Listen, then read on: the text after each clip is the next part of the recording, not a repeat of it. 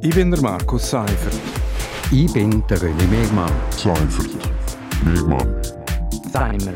Gemeinsam sind wir Seimer. Seimer. Seimer. Seimer. Und das hat uns in dieser Woche bewegt. Seimer. Willkommen bei Seimer auf RSO. Seimer, das heißt jede Woche zum aktuellen Thema. Seimer, das meint Seifert und Mehrmann. Ich bin der René Megmann, früheriger stellvertretender Chefredakteur von Südostschweiz. Und ich bin der Markus Seifert, Redakteur bei Radio Südostschweiz. Ja, diese Woche reden wir über den Bauernstand oder eigentlich über die Bauernlobby im Parlament. Die hat diese Woche die Agrarreform versenkt bzw. auf die lange Bank geschoben. Äh, das Resultat ist, dass weiterhin Milliardensubventionen fließen, allerdings ohne neue ökologische Auflagen bezüglich Pestizid, Dünger und CO2-Ausstoß. Äh, dazu muss man sagen, Landwirtschaft, äh, das betrifft etwa 2,4 Prozent der Beschäftigten in der Schweiz und die generieren etwa 0,6 Prozent vom Inlandprodukt. Also äh, ist verschwindend wenig eigentlich. Trotzdem, die haben jetzt diese Woche gezeigt, die haben immer noch sehr viel Macht im Bundesbern. Warum ist das eigentlich so? Ich glaube, das ist irgendwo ein bisschen historisch bedingt, oder? Und hat auch so ein bisschen zu tun mit dem Bild von der, von der Bauern. Also, die machen die Lebensmittel, die sorgen für unser Essen und so. Und früher sind wir alle Bauern gesehen und so. Und das Bild und, und, und, und Bauernlobby äh, tut das Bild natürlich sehr gut pflegen. Da ist sehr viel Tradition dahinter. Und, äh, sie haben einfach eine starke Lobby. Also, das ist unglaublich, oder? Ja, die haben es das ja gezeigt. Also konkret haben ja SVP, Mittepartei und FDP haben so quasi den ökologischen Umbau für Landwirtschaft auf die lange Bank geschoben. Und das ausgerechnet eigentlich zu Zeiten von Klimawandel und zunehmend grünen Anliegen, die durchkommen. Man will offenbar einfach weiter wurschteln wie bis jetzt und das könnte auch zum Bumerang werden. Also Stichworte dazu sind zwei Initiativen, Pestizidverbot und Trinkwasserschutz. Äh, dort sind Abstimmungen am 13. Juni. Äh, die würden die Landwirtschaft sehr viel härter treffen als jetzt die ökologischen Auflagen.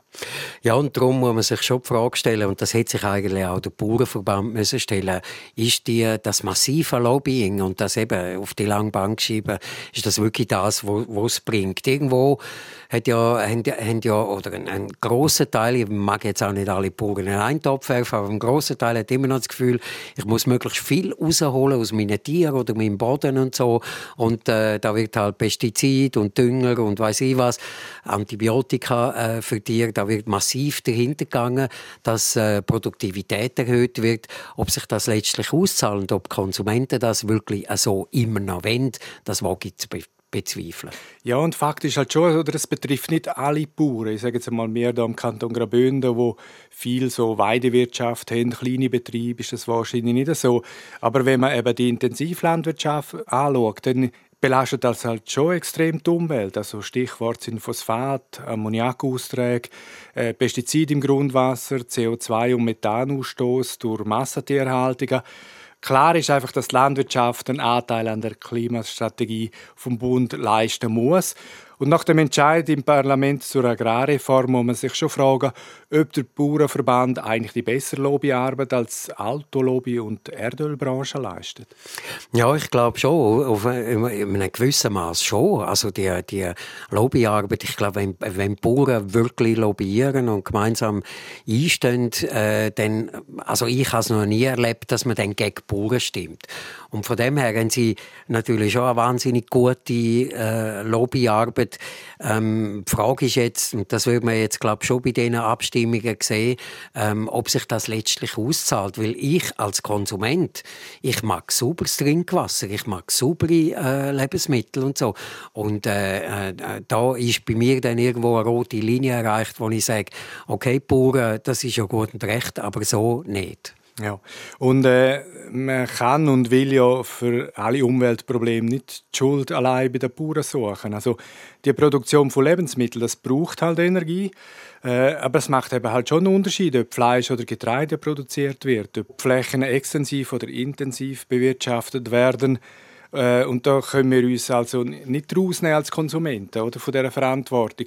Es liegt ja auch an uns, dass wir eben nachhaltige regionale Produkte kaufen, dass wir weniger Fleisch essen, ähm, dass wir uns gegen die Geiz ist geil Mentalität bei Lebensmitteln wehren. Das wäre aber auch die Chance für die Bauern, oder? Dass sie, dass sie eben sagen, okay, wir, wir gehen wirklich an und tun umweltgerecht, äh, gesunde äh, Lebensmittel produzieren, wo der Kunde dann eben vielleicht auch bereit ist, mehr zu zahlen. Und ich glaube, die Bereitschaft wäre schon, schon vorhanden. Ich habe gerade kürzlich äh, auch in einem Hofladen so ein feines Salsitz und das schmeckt einfach anders als irgendwie eine Stangenware, wo man irgendwie im Grossverteiler für 1 Franken 25 kauft.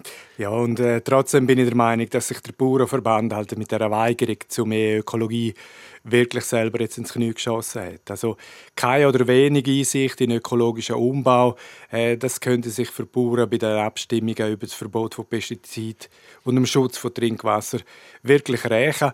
Das ist so und ich, ich würde mir eigentlich von den Bauern auch ein bisschen Weitblick und ein bisschen, ein bisschen äh, Blick in die Zukunft wünschen. Man muss sich ja damit befassen, was ist denn in zehn Jahren mit meinem Beruf und so. Und da habe ich das Gefühl, es geht im Moment so ein bisschen um Bewahren, ja nichts ändern. Äh, wir haben es jetzt immer schon gemacht und jetzt machen wir es auch die nächsten 100 Jahre so.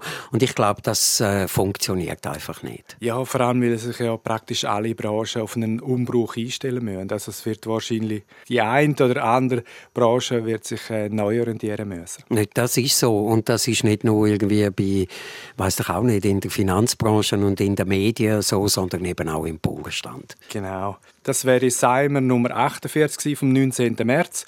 Seimer, das ist jeden Freitag ab 7 Uhr auf RSO und es gibt es auch als Podcast zum Nachlesen. Ich bin der Markus Seifert. Ich bin der René Megmann. Seifert. Megmann. Seimer. Gemeinsam sind wir Seimer. Seimer. Seimer. Seimer. Und das hat uns in dieser Woche bewegt. Seimer.